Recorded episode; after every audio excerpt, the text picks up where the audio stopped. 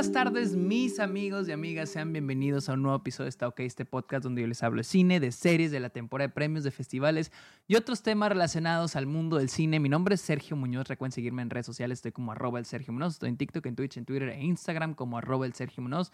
También estoy en Letterboxd, la red social de películas. Estoy como arroba el Sergio Muñoz. Ahí pueden encontrar todas las películas que veo a diario, mis listas, mis este, estadísticas, todo relacionado a películas, mis opiniones, ahí están en Letterboxd, estoy como arroba el Sergio Munoz, cáiganle a Patreon, suscríbanse a Twitch a cambio de beneficios como episodios exclusivos, videollamadas, watch parties, etcétera, etcétera, etcétera.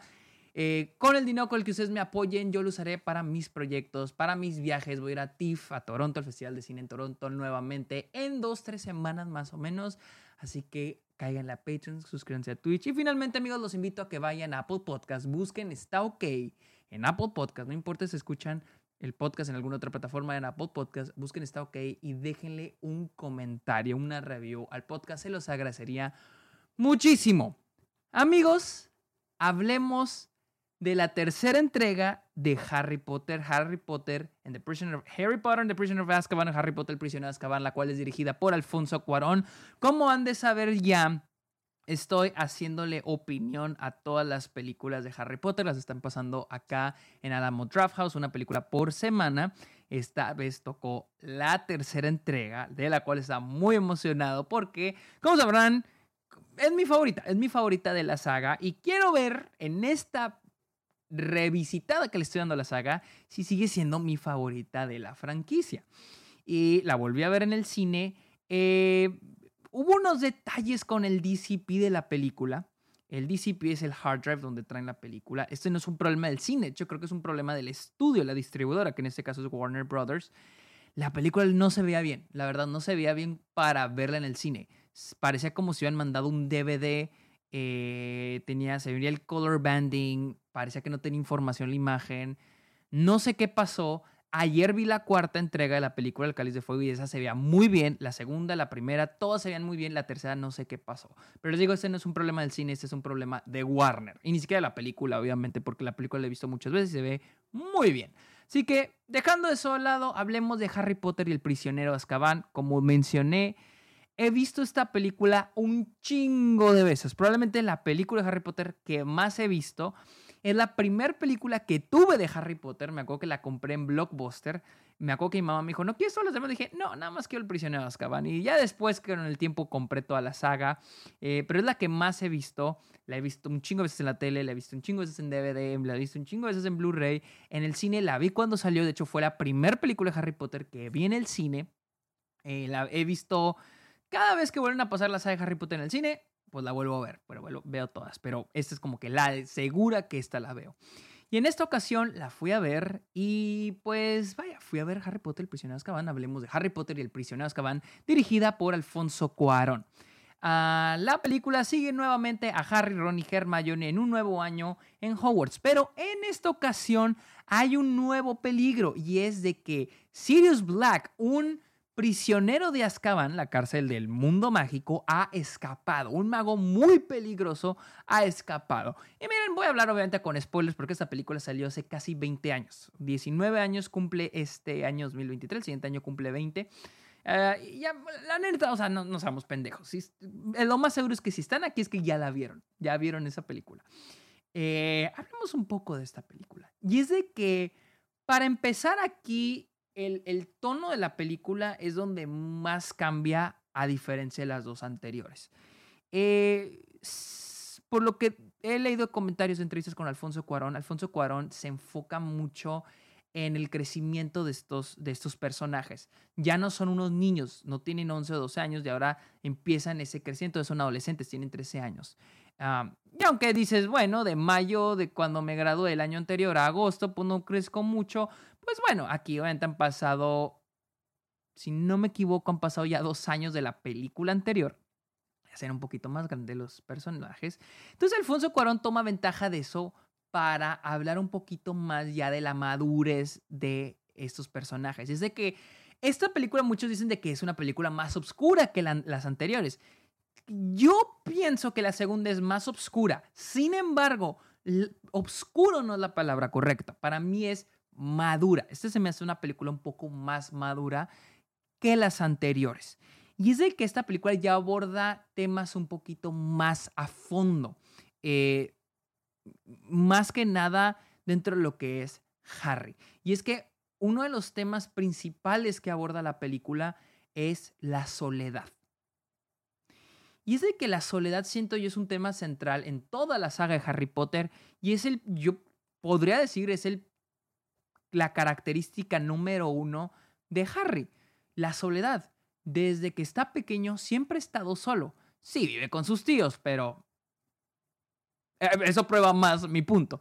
Harry siempre ha sido un personaje muy solitario. Y por eso siempre he dicho que para mí no me encanta el hecho que él haya terminado con Ginny. Pero tampoco me hubiera gustado que terminara con Hermione. Para mí el personaje debió haber terminado solo, porque esa es la esencia del personaje. Pero algo que me gusta mucho en El prisionero de Azkaban, algo que hace mucho Alfonso Cuarón, es hablar de la, de la ambigüedad detrás de la soledad, del estar solo. Porque hay una ambigüedad. Estar muchas veces sentimos que el estar solo es algo malo. Y me gusta que esta película es muy ambigua, cuando es muy gris cuando se trata de hablar de la soledad. Em, y y desde el, desde el que sale Harry de la casa de sus tíos, muy diferente a lo que pasa en las películas anteriores. En la primera película, Hagrid viene por él, él lo recoge y se lo lleva. En la segunda, en la segunda Ron, Freddy y George llegan en el, en el Fort Anglia y se lo llevan de casa de sus tíos.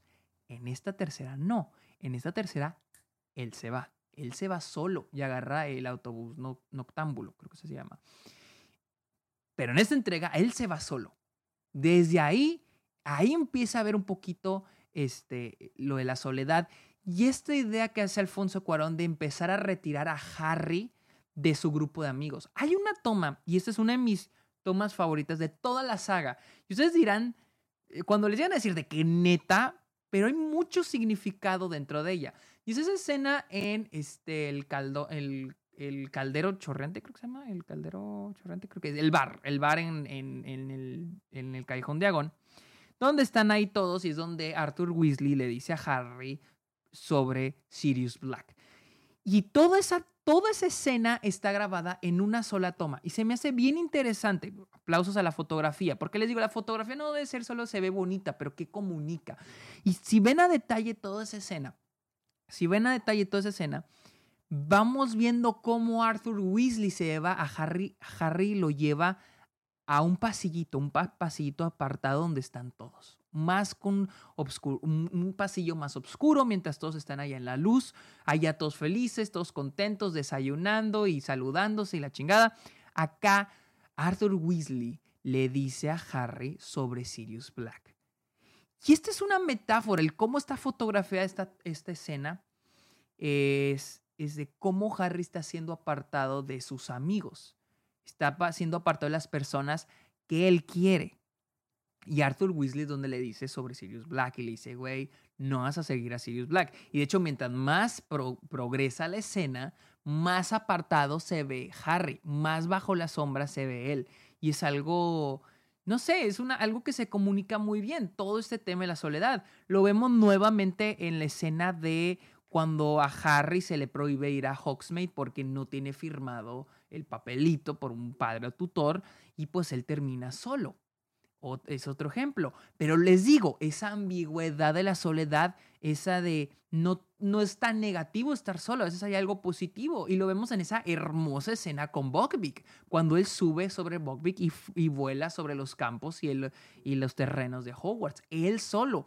Es ese tiempo que Harry tiene para sí solo. Y es algo que me gusta muchísimo este, que plantea la película. Otra cosa que hace Harry Potter, el prisionero de Azkaban, es de que esta es la primer película de la saga y creo que de aquí brincamos hasta la sexta, donde Harry tiene un desarrollo de personaje asociado con una relación con otro personaje. Y aquí es con Lupin. Esto es algo que yo no había notado anteriormente. Algo, y este es un pero de la película, e, es de que realmente el personaje no es muy activo, a diferencia de las anteriores. En las anteriores es como que hay un misterio. La piedra, hay algo que se esconde atrás. El, perro de tres cabezas esconde algo. O el troll se metió. ¿Pero por qué? Vamos a investigar. En la segunda, hay sangre en la pared. ¿Quién fue? ¿Quién es el heredero de Slytherin? Vamos a convertirnos en Krabby Goyle para, para hablar con, con Draco y a ver si es él. O vamos a ir con Hagrid, vamos a ir con la araña. En esta no hay tanto de eso. Los personajes no son muy activos en ese aspecto de investigar. Yo, por ejemplo, no llego a sentir qué es lo que quiere Harry. Yo realmente no entiendo qué es lo que quiere, cuáles son sus metas. Ah, no entiendo realmente la dirección narrativa de la película. Y es que la, El Prisionero Azkaban es una película más temática que narrativa, podría decirse. Y les digo, hablamos de la soledad, hablamos del tiempo. Y les digo, esta es la primera película donde se nos desarrolla el personaje de Harry de una manera eh, con otro personaje y es una película más personal. Sí, en las otras Harry quiere resolver el, el trío de oro, quiere, resolver el misterio. Y es hasta el final de la película donde se vuelve personal para Harry, donde se nos revela, ah, es Voldemort. Y en la segunda, otra vez, ah, todo este tiempo fue Voldemort. Pero en esta tercera no, en esta tercera todo el tiempo se siente muy personal hacia Harry gracias a la relación que él tiene con Lupin. Esta es la primera vez, y creo que la única, y de aquí brincamos, les digo, hasta la sexta con, con Slughorn, en la que Harry tiene una relación que tiene un desarrollo. Porque realmente no hay mucho desarrollo con los personajes, con sus amigos. Yo creo hasta las Reliquias de la Muerte parte 1. Hay un poquito en el Cáliz de Fuego con Ron, pero que tampoco lleva mucho. Creo que hasta las Reliquias de la Muerte tiene un poquito más desarrollo con sus amigos cuando Ron se va y la madre. Pero bueno, ya hablaremos de esa película cuando la vean. Pero en este es con Lupin. Es la primera vez que vemos un desarrollo de personaje a través de la relación de Harry tiene con otro, que la relación que Harry tiene con otro personaje y con aquí es con Lupin. Desde el inicio, desde ese momento en eh, cuando están haciendo lo de ridículos. Yo estaba viendo esa escena y dije, ah, es una escena divertida, pero ¿cuál es el punto de la escena? Y es cuando termina que es, que es a lo que le tiene miedo Harry. ¿Sí? Y luego es, tenemos ese momento cuando pues a Harry le prohíben ir a Hogsmeade y esa es una justificación, que e, es una causa que lleva a Harry a apegarse más a Lupin. Una persona que era muy apegado a sus padres. Y es que es aquí en esta película. Pero es una, a mí se me hace una película no obscura, sino madura, más emocional porque es una película donde las cosas se sienten más personales hacia el protagonista. Empezamos a saber, escuchar y a saber más sobre sus padres, sobre quiénes eran, sobre sus amigos, con quienes se juntaban, las relaciones que ellos tenían. Entonces, y el personaje Lupin es eso. Ahora, el personaje Lupin a mí me gusta que no solo es un personaje secundario dentro de la película, es un personaje en el que Harry va a tener una relación que va a ir desarrollándose. Y lo vemos al inicio, él es como un tutor eh, al lado de él, que le a hablar de sus padres. Es, va a ser un mentor, le va a enseñar el, este, el encantamiento Patronus, pero también es alguien que lo va a regañar. Esa escena donde lo descubre con el mapa del merodeador y lo regaña. Le dice, güey, ¿qué estás haciendo? Este es, este es un artefacto que en manos de Sirius Black te puede chingar. Entonces, es un desarrollo que a mí me gusta que a mí me gusta bastante. Y las motivaciones en el segundo, la segunda mitad de la película, pues me gustan porque se sienten más personales. Y aquí voy con esa segunda mitad de la película. Esa película eh, tiene los mismos pecados que tienen las dos anteriores, que es de que muchas veces la información, la, la exposición viene muy de que como es hora de revelarlo, y, están en el momento, en la situación adecuada, en el momento correcto para que los personajes se enteren de cierta información. Aquí vuelve a pasar y, es cuando están en Hogsmeade y da la casualidad que Harry llega a escuchar a, a, a ¿cómo se llama? A, a Fudge y a esta McGonagall que llegan con Madame Norberta, creo que es la de, la de, no me acuerdo el nombre del bar en Hogsmeade y lo escuchan que dicen de que de que Sirius Black traicionó a los papás de Harry, que él es el padrino de Harry. Ese es, el, ese es el midpoint de la película, porque es la revelación hacia Harry, pero la manera en que está planteado ese momento es para mí como que, oh, Harry en el momento adecuado, en el momento correcto, qué casualidad que ahí estuvo cuando escuchó todo. Pero bueno, ahí se genera esta motivación hacia el personaje de de que quiere, quiere ser quien es Sirius Black. O sea, se da cuenta que Sirius Black traicionó a sus papás. Era el amigo de ellos y los traicionó. Una motivación más personal hacia el personaje Harry. Les digo, esto me gusta mucho el prisionero Azkaban porque las cosas se sienten muchísimo más, más personales. Y, y, y, me gusta mucho cómo llegamos a ese final a esa revelación de pues en realidad Sirius no venía a matar a Harry, venía a matar a Peter Pettigrew. Y, ese es un, es un, momento muy lindo donde están viendo el castillo, el personaje de Sirius Black interpretado por Gary Oldman y Harry están viendo y le dice que pues, se vayan a vivir juntos. O sea, y es, es un momento, ya que ves todas las, es un momento como que bonito pero triste. Porque dices de que nunca va a pasar. Y repito, ese, ese es reiterar que Harry va a seguir estando solo va a seguir estando solo. Eh, y pues no sé, o sea, a, mí es algo que me, me, gusta mucho. Algo que tengo que aplaudir también es la, la dirección de actores. Por cierto, qué pedo con la cantidad. Ya de por sí, las primas, las anteriores ya tenían de un reparto que dices, wow. Pero aquí, güey, tienes a Gary Oldman, güey. Tienes a este David Wallace, güey. Tienes a Timothy Spall, mamón. O sea, no, no, no, no. Se me hace como que increíble, increíble, increíble. Este. Y eh, Alfonso Cuarón tiene esta particularidad en la dirección de actores, que lo vimos mucho en Roma. Roma es muy famosa por este trabajo y yo, yo lo veo aquí. Es esta dirección individual de actores, donde a cada uno les da una dirección totalmente diferente. Uno donde, por ejemplo, yo donde lo noto es cuando Harry le dice a Hermione en el bosque, cuando vuelven en el tiempo, que le dicen, no, es que yo vi a mi papá y mi papá los va a salvar y va a ser mi papá.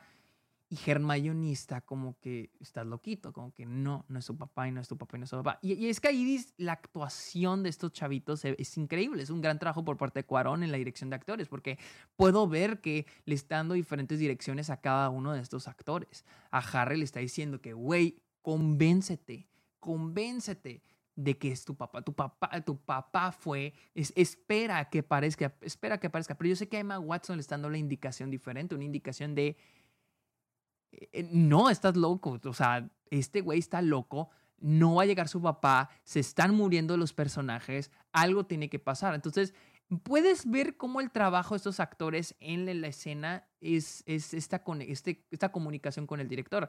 Otra escena es, con, por ejemplo, con Buckbeak. Tan simple, una escena también con Buckbeak cuando Harry está a punto de subirse.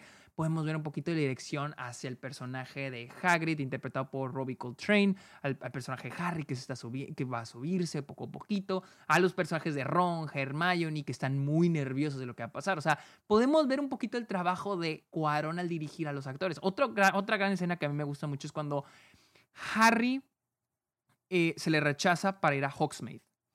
Y McGonagall le dice, y, Harry le pide a McGonagall, es que usted, lo puede firmar.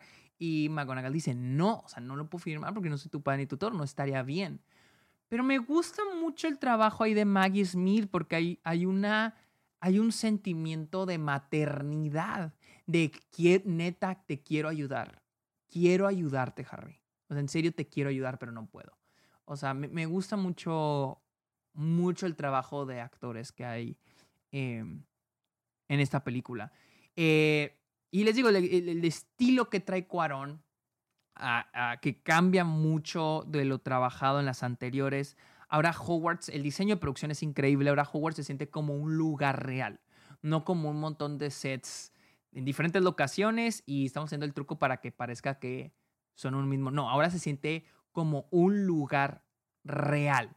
Y eso que cuento así como que las locaciones y no son muchas pero hacen que todo se sienta muy real. El diseño de producción, el, el, este, el diseño de vestuario también me gusta bastante. Es un poquito más, más de adolescente, más greñudos, más este, así desasiados. Me, me gusta mucho, o sea, y creo que eh, se me hace padre el estilo que Cuarón trae a esta película, donde los personajes, siento yo hay más como, más, más juguetón entre todos los personajes más juguetón, pues son adolescentes y es algo que se me hace muy chido y que Mike Newell vuelve a hacer en la cuarta entrega. Em, es este brinco de la niñez hacia la adolescencia, que a mí me gustó bastante. Me encanta ese final, ese freeze frame con la cara de Harry, me parece increíble. John Williams, rifadísimo. Me encanta cómo John Williams trabaja con este cambio de estilo que trae Cuarón y con la música, repito, la música muy, va muy apegada a este tono más personal, más emocional, más hacia el pasado de Harry, más hacia sus padres. El tema de Time, eh, Window to the Past, creo que se llama, se me hace, es mi segundo favorito de toda la saga. Me encanta, me encanta, se me hace tristísimo que no lo volvieran a usar. Y no sé, John Williams, me encanta que John Williams reinventa un poquito el soundtrack de Harry Potter, eh, sin salirse. O sea, y, la banda sonora de esta tercera se me hace asombrosa. O sea, se me hace increíble. Me pregunto si la nominaron al Oscar a banda sonora porque no sé, porque siento que está muy bien, muy bueno el, el, el soundtrack. Déjenme ver, a ver. Estuvo nominada a dos Oscars. No sé si fue a banda sonora. Sí, fue a banda sonora. Fue, estuvo nominada a banda sonora y mejores efectos visuales. Y sí, o sea, la banda sonora se me hace increíble. Les digo, es, va muy apegada a este tono más emocional, más personal, lo que es el prisionero de cámara. Y el trabajo de cámara se me hace increíble. No sé si lo pueden notar, pero Alfonso Cuarón raramente deja de mover la cámara en esta película. Es una cámara muy flotante, muy flotante. Esa escena al inicio cuando, bueno, no al inicio, casi brincando al segundo acto, cuando este Dumbledore pues, les da la bienvenida, les habla sobre los dementores, o sea, toda todo el tiempo la cámara se está moviendo y se está moviendo, pero es muy como flotando y flotando y flotando, o sea, no sé, se siente como mágico. Igual, esa escena que les digo cuando el papá de Ron, Arthur Weasley, le dije a Harry sobre Sirius Black, la cámara va flotando y flotando y flotando. No es una cámara en mano, no es un movimiento de cámara brusco, pero tampoco la cámara está estática, es flotando, flotando, flotando, que va muy acorde a lo, a lo mágico de la saga. Y no sé, se me hace... es una película que me gusta mucho, les digo, creo que los problemas narrativos los veo justificados por el modo temático en la que la película funciona. Y no sé, es, es, una gran película. Sigo creyendo, hasta ahorita es mi favorita, sigue siendo mi favorita de la saga hasta ahorita que he visto las primeras cuatro. Eh, ahorita va a ser el, el, video de la cuarta. Pero sí, Prisionero de Azkaban es una increíble película, está buenísima. Vuelvan a ver si no la han visto. Creo que la, hay que volver a ver, pero bien, en 4K, no, no como la mostraron. Estoy decepcionada en cómo el cine la mostró. Pero sí, es una gran película eh, con una gran... Es que la banda sonora se me hace asombrosa. Así que sí, esta, fue mi opinión de Harry Potter y el prisionero de Azkaban, la cual probablemente pueden encontrar eh, si están en Estados Unidos, en, en, algún Alamo Draft House, no sé si en alguna otra cadena de cine la están pasando, eh, o si no, venla en HBO Max o si las tienen en Blu-ray DVD como yo, pues tenlas en Blu-ray DVD. Maratónensela siempre, es bueno ver Harry Potter. Amigos, muchísimas gracias. Recuerden seguirme en redes sociales, estoy como arroba el Sergio Munoz. También estoy en Letterboxd como arroba el Sergio Munoz. A Patreon, caigan a Twitch. Dejen un comentario en Apple Podcast y yo creo que sería todo, amigos. Muchísimas gracias por escuchar este episodio. Que tengan muy bonito día. Bye.